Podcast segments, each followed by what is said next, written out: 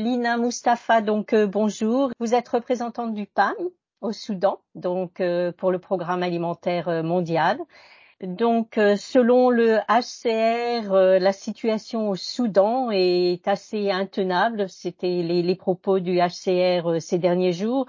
Donc, euh, pour vous, pour, euh, pour le PAM, pour le Programme alimentaire mondial, quelle est justement la situation sur le terrain et est-ce que vous pouvez nous justement nous décrire la situation et avez-vous des chiffres? Le conflit au Soudan a, poussé euh, l'insécurité alimentaire à des niveaux records. Donc en ce moment, il y a plus de 20 millions de personnes qui sont confrontées à une famine sévère. Donc ça représente 42% de la population actuelle. Donc c'est le nombre le plus élevé qui a jamais été enregistré dans le pays. Et euh, ça confirme un peu les estimations qui avaient été faites par le PAM euh, au début du déclenchement du conflit. Donc euh, actuellement, il y a eu 3,4 millions de personnes qui ont été déplacées dues au conflit dans les pays euh, frontaliers. Donc les infrastructures essentielles ont été complètement détruites, surtout à Khartoum.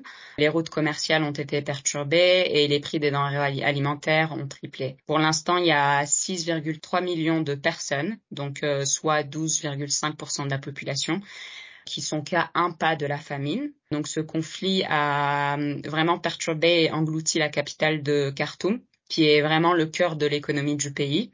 Donc euh, ça a perturbé les routes commerciales intérieures, ça a eu un impact sur les importations et ça a déclenché une grande pénurie de liquidités. En plus de ça, il y a les prix euh, des semences qui sont très élevés, des engrais, des carburants et de la main-d'œuvre. Donc euh, cela pourrait avoir un impact important négatif sur euh, la production agricole pendant les euh, prochaines saisons de récolte.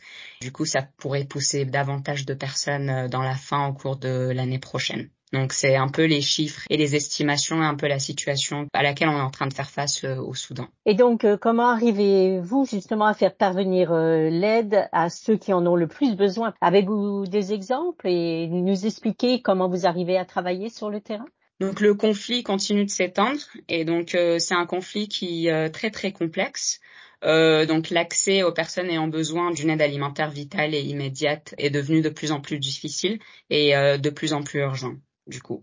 Donc euh, pour l'instant, le PAM a fourni une aide alimentaire nutritionnelle vitale à 1,6 million de personnes dans les 18 États du Soudan, donc dans tous les États du Soudan, y compris certaines zones auxquelles on ne pouvait pas accéder, particulièrement euh, l'ouest du Darfour. Donc euh, on essaye d'intensifier les efforts pour soutenir dans l'idéal 6,7 millions de personnes au Soudan avec euh, un soutien alimentaire, nutritionnel et aussi euh, un peu faire en sorte qu'il y ait de la résilience d'ici euh, la fin de l'année. Donc une des percées majeures qu'on a eues, c'était qu'au début du mois d'août, on a réussi à accéder à l'ouest de Darfour. Donc le PAM a distribué une aide alimentaire à plus de 15 000 personnes dans trois villages isolés de l'ouest de Darfour.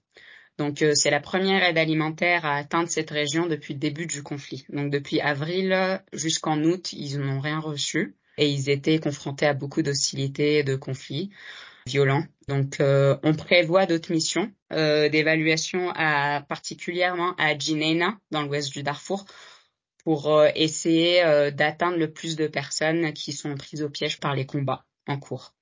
Par rapport à Khartoum, l'accès reste très très difficile en raison des, combats qui sont toujours en cours. Mais le PAM essaie de profiter des périodes brèves et calmes pour atteindre les personnes. Jusque maintenant, on a réussi à atteindre 150 000 personnes dans la grande région de Khartoum depuis la fin du mois de mai.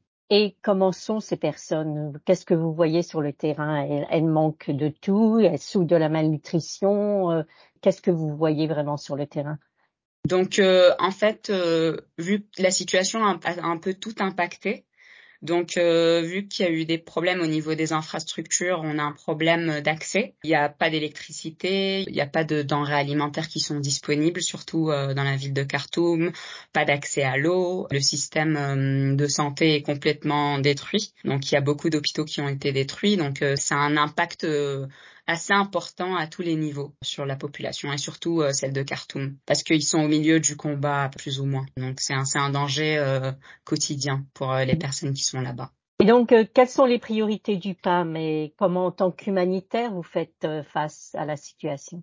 Donc par rapport à la situation dont on a parlé, on a quelques priorités, euh, dont l'accès aux endroits isolés pris par les hostilités, comme l'ouest du Darfour.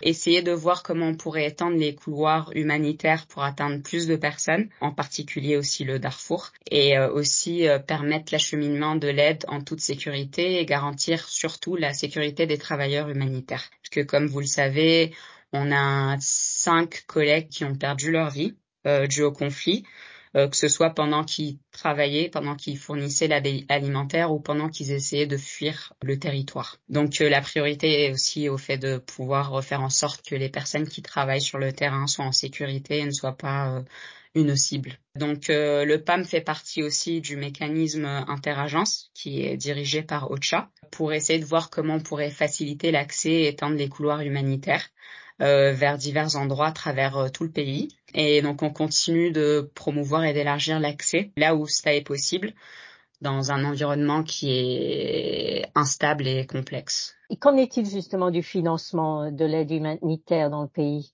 Donc pour l'instant, euh, le PAM aurait besoin, un besoin urgent de 450 millions de dollars jusqu'en fin janvier pour euh, pouvoir intensifier l'aide d'urgence et atteindre euh, les 6,7 millions euh, dont on avait parlé euh, d'ici la fin de l'année. Donc on essaye de refigurer les opérations dans ce contexte qui est instable, où d'importants actifs, vivres et des produits de base dans nos entrepôts ont été pillés.